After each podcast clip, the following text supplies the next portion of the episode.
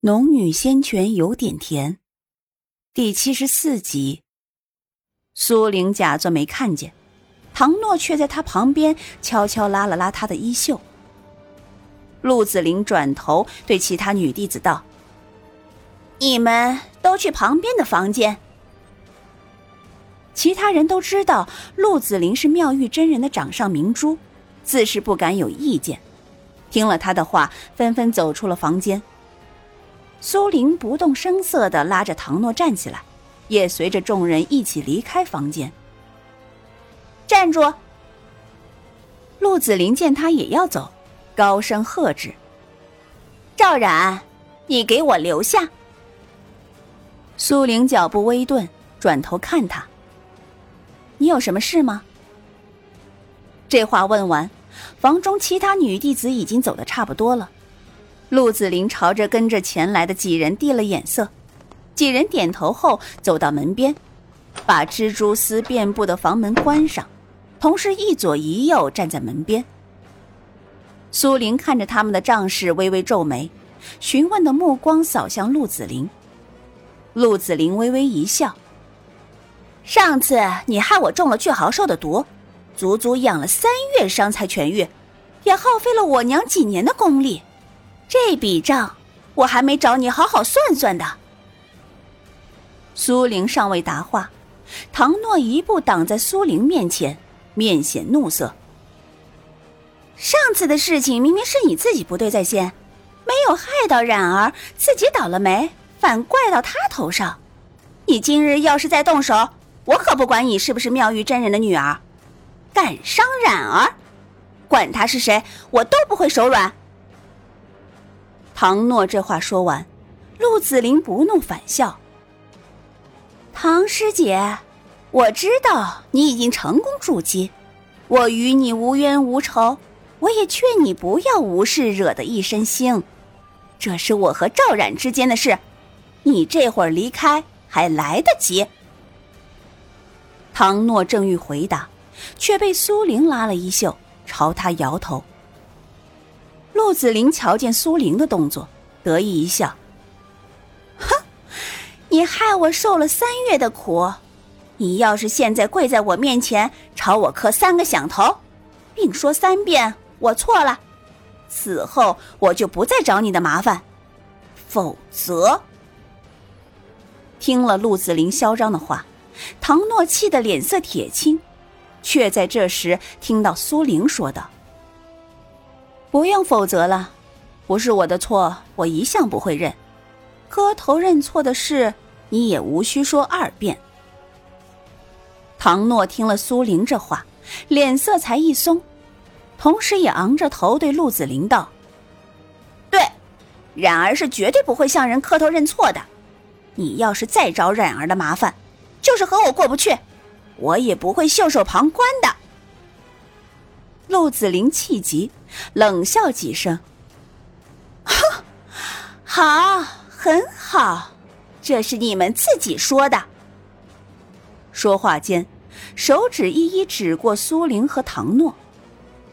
既然如此，你们两人可千万小心了，到时候别有命来没命回。苏玲也弯唇一笑。我倒是不太担心我自己，反而为陆小姐你担心。凭你的本事，没几个人在身边守着，恐怕才真是没命回。你，陆子霖被苏玲一句话戳中要害，再也撑不下去了。原本就像个炮竹般的性子，一点即燃。也许是经过妙玉真人的一番告诫，这才稳重了些。哪想这会儿被苏玲一说，又再次暴露本性。陆小姐要是没事的话，我们就要开始修炼了。说罢，拉着唐诺回到原本的位置坐下，也不抬眼再看陆子霖，半垂着眼睛凝神开始运转灵气。陆子霖看着苏玲，脸上的愤怒越积越浓，眸色也越来越深。最后又收敛了怒气，诡异的一笑，不动声色的转身离去。待陆子霖等人离开，房中就只剩下苏玲和唐诺两人。唐诺哪有心思修炼？虽然闭着眼睛，但一心都在注意着陆子霖的举动。这会儿，他前脚一走，唐诺就睁开了眼睛，急急忙忙的推了一下苏玲，道：“然而，你刚刚那么说，你就不怕他真的动手？”苏玲笑得轻松：“怕什么？不是有你在身边吗？你还真指望我？我刚刚筑基，你看他身边的几个师姐，至少有两个在筑基期，要真对我们动手。”我恐怕保不住你。他们就算要动手，也不会选择在这里动手，所以我也用不着退让。那你不怕到了南方，他对你下手？说到这个，苏玲还真不怕。人前的时候，陆子霖碍着何玉在，不会明目张胆的动手；人后嘛，他有宝钗，更不用怕他。况且如今以他自身的实力，单单一个陆子霖已经奈何不得他，而他的修为已经达到纳气十层的巅峰，只朝那临门一脚便能迈入筑基期。离开无极派时，他还觉得筑基遥遥无期，可是这两日，他感觉到灵气开始频繁波动，乃是要跨入下一层修为的预兆。只要他迈入筑基期，学会御剑飞行，不管他陆子霖带多少人，他都有把握毫发无伤的离开。怕有什么用？怕就退让。以陆子霖的性子，恐怕会得寸进尺。况且已经得罪了，就不怕再多得罪一些。他要是记仇，便记着。说到这里，他转头看向唐诺。不过。到时候去了南方，你要小心一些。虽然你已经筑基，但他万一连你也记恨，到时候怕也会向你下手。你都不怕，我怕什么？他要找我，我也不会手下留情的。倒是你，如今修为还不够，要真是遇上了，恐怕会吃大亏。到时候你千万别和我走散了。嗯，我们尽量不要走散。苏玲点头。还有，天机阁和瑶池的人，你也远离着些。我看这两拨人都不是好相与的。凭我们现在的修为，他们恐怕根本看不上。只要我们行事小心些，他们也不会注意到我们。嗯，你说的也是。总之，此行万事小心一些。到时候与林海会合，我们人多一点。面对危险的机会也会少一些。听到苏玲提到林海，唐诺也道：“林海他们估计已经到了南方，要不是这场雨，我们也不会耽搁这一夜。”两人说了一阵话，那些离开的女弟子又纷纷推开门走了进来，一个个看向苏玲和唐诺的目光都有些奇怪。同时，也都不约而同的给两人腾了一大块地方出来，并不靠近他们，泾渭分明。一看他们的模样，就知道是陆子霖警告过他们。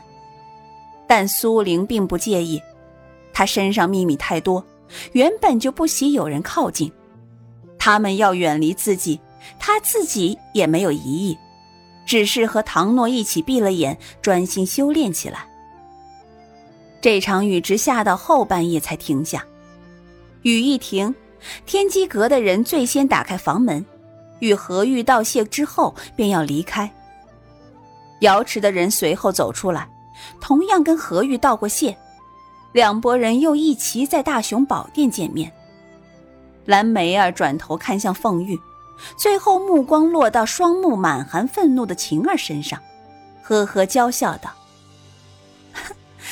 晴儿姑娘似乎想吞了我呢，你们瞅瞅，她这双眼睛漂亮是漂亮，可是瞪着人可不好看呢。不好看的东西我一向不喜欢，一不喜欢，就喜欢做些不由自主的事情。他笑呵呵的说着，不见半点怒气，却叫瑶池一众人脸色跟着变了一变。凤玉尚未说话，倒是晴儿身边的一位女弟子扯了扯她的衣袖，晴儿这才心不甘情不愿的收回目光，半垂下眼皮掩饰住眼底的怒意。蓝梅儿继续笑道：“哼，这才对嘛，好生一双眼睛，偏偏要吃人一般。”说过这话，才轻轻捋了捋腰间的碧玉葫芦。转头对何玉妹笑道：“何师弟，时候不早了，我天机阁就先走一步，多谢昨夜相留之情。”蓝师姐客气了，慢走。说罢，蓝梅儿盈盈一笑，紫色的裙裾轻轻一摆，便率着几十人离开了破庙。